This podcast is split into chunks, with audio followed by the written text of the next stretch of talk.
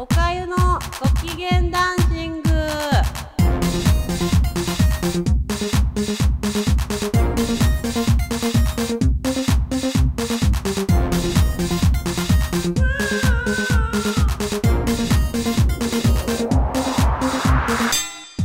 皆さんこんにちはおかゆです。えっ、と今日は早速なんですけど秋冬のおしゃれについて喋っていきたいなと思ってます。でおかゆあのーまあ今年の秋って秋冬って唐突に寒くなったじゃないですか。でもう寒い寒い寒い寒いって言ってそのタイミングでクリーニングが全部上がってきて部屋で洋服のコーディネート今年どうしようかなっていうのをちょっと考えていてで今走ってるって話もちょっと前にしたと思うんですけど体がかなり締まってきたので去年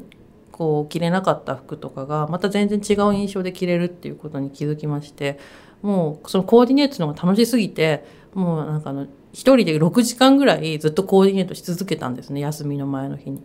でまあそんなこんなして喋ってる時にあ喋ってるかやってた時にたまたまメールでやり取りしてる人がいてそれでまあ秋冬物のコーディネートをいっぱい考えてたんだって言ったら「へえ」って言って「でもおかゆちゃんって服いっぱい持ってるんだからさ別にコーディネートもあれもないんじゃないの?」みたいな話になって。そういうふうに水をかけられたんですね。で、いやー、ちょっと何言ってんだこの人と思って、いや、そんなことないですよってなってですね。で、えーっとね、って言って、その時におかゆがね、こうおしゃれにあんまり興味がない人だったんで、なんて説明したらいいかなってちょっと考えて、で、まとまったんですけど、あの、おしゃれな人とか、いつもコーディネートが新鮮な人とか、今日お出かけする、まあ、いつも着てる人は服は変わらないけど素敵だなって思える人ってあの野球で言ったらね監督なんですよ。野球の監督。でえっ、と毎年その秋冬私も今回秋冬見ててもの見てて去年はこの服あんまり着なかったけど今年は4番で使いたいとか先発のピッチャーだ。もう今年の一番の今季の目玉はこいつだっていうのをちょっと自分の中で出てきたんですね。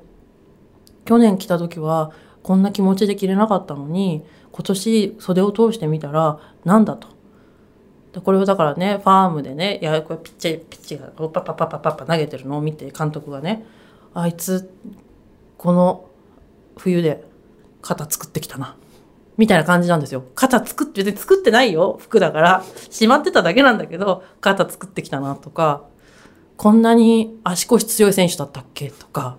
もうそういう感じなんですよ。だから、もうそのピッチャーと4番を据えて、で、さらに、じゃあ外野はどうしていくとか、内野はどうしていくって、まあそこに入ってくる服って、あの、割と使いやすい。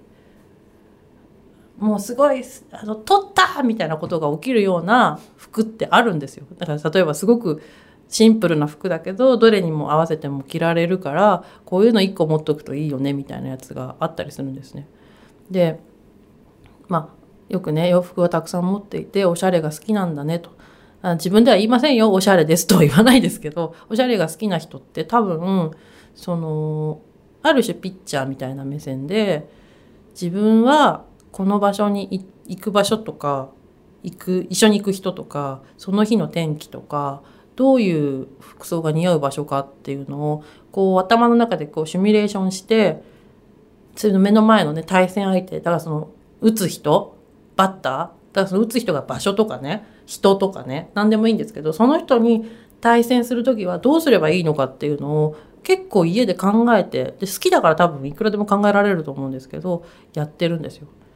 でも、ピッチャーが一人で走っちゃうと、わけわかんないファッションになっちゃうので、それをまとめるのがキャッチャー。いや、やっぱり差し色使った方がいいよねとか、あと、その監督席でね、これ大体監督席にいるのが自分だと思ってほしいんですけど、ピッチャーが走ってがちだし、で、キャッチャーもまとめてくれてはいるが、俺はちょっと外野にサインを送ろうとか言って耳触ったりしてる感じなんですよ。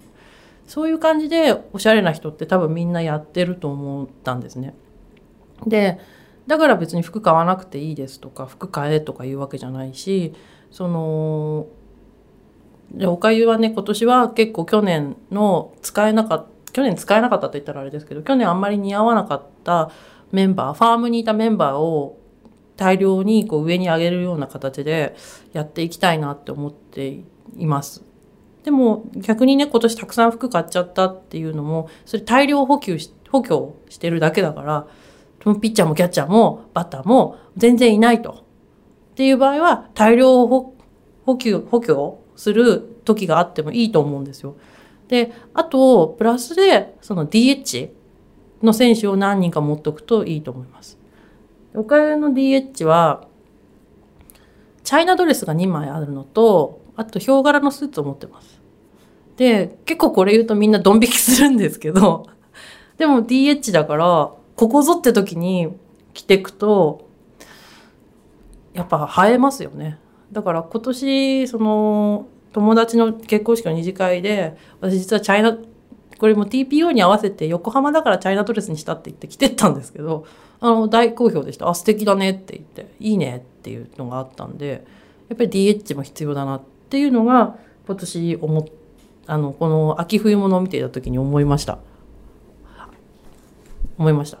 で、これから、あのー、どうしようかな。これ秋、秋冬も決まっこんな感じだからなっていうふうにやってはいるんですけれどもだからあのおしゃれじゃないとかおしゃれだとかっていうのってその昨日持ちようかなと思ってて自分が監督になった気分で今日はどうするっていうのをやっていくといいと思います。であそうそうだからあともう一個はおかゆサラリーマンだった時にまた多分まあサラリーマンやると思うんだけどサラリーマンだった時にその好きでもないねコンサバティブなファッションで職場に行かなきゃいけなかったんですよ。その時はあの1週間分その TPO に合わせた服装を作ってやってました。めんどくさいし好きでもない服着なきゃいけないからその秋なら秋夏なら夏春なら春っていうのでもう全部ルーチン組んでそれをくるくるくるくる回すっていうのをやってました。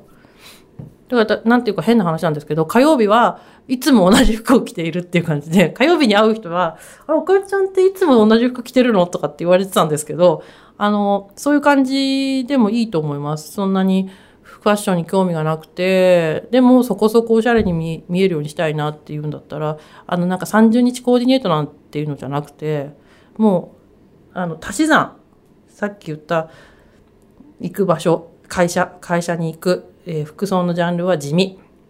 地味とかコンサバティブとか、あと今日は、例えば誰、そうその日にあるイベントをね、プラスしてあげて考えればいいと思います。例えば今日は面接があるとか、あと自分がメインになるような仕事があるっていう時は、ちょっとしたジャケットとか、あとは華やかな服を着た方がいい場合って仕事によってあると思うんですよ。例えばそのパーティーの司会をしなければいけないとか、年末に、あの、人の前に立たなければならないっていう時は、少し地味だけど、花が、花がある服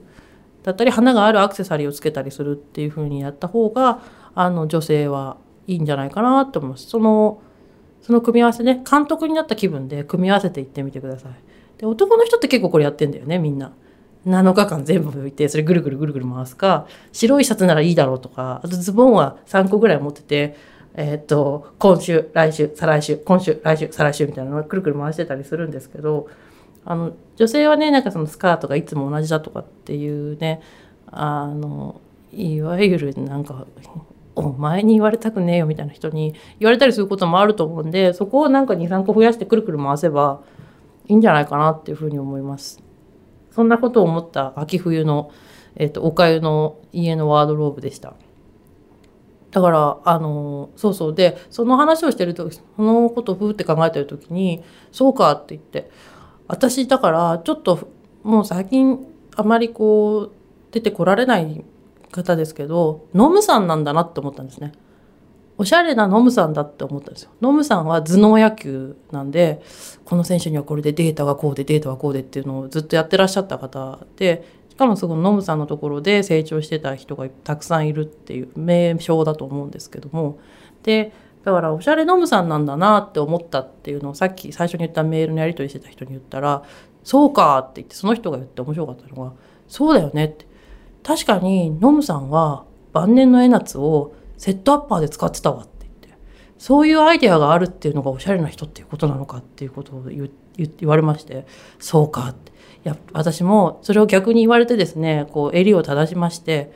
えー、もうちょっとこの服なとか、着倒しちゃったよなっていうところをね、セットアッパーで使える素敵な女性でいたいなと。今年の秋冬をね、こう自分でじっと見ながら思いました。まあそんな感じで、あのー、やって、あの、今年の秋もおしゃれを楽しんでいきたいなと思ってます。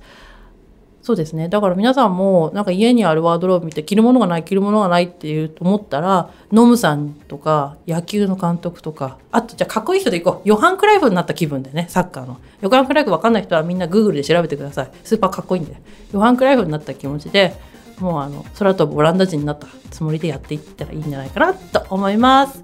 ではですね、秋冬もおしゃれ楽しんでいきたいと思ってますので、今日はこの辺でお別れです。さようなら。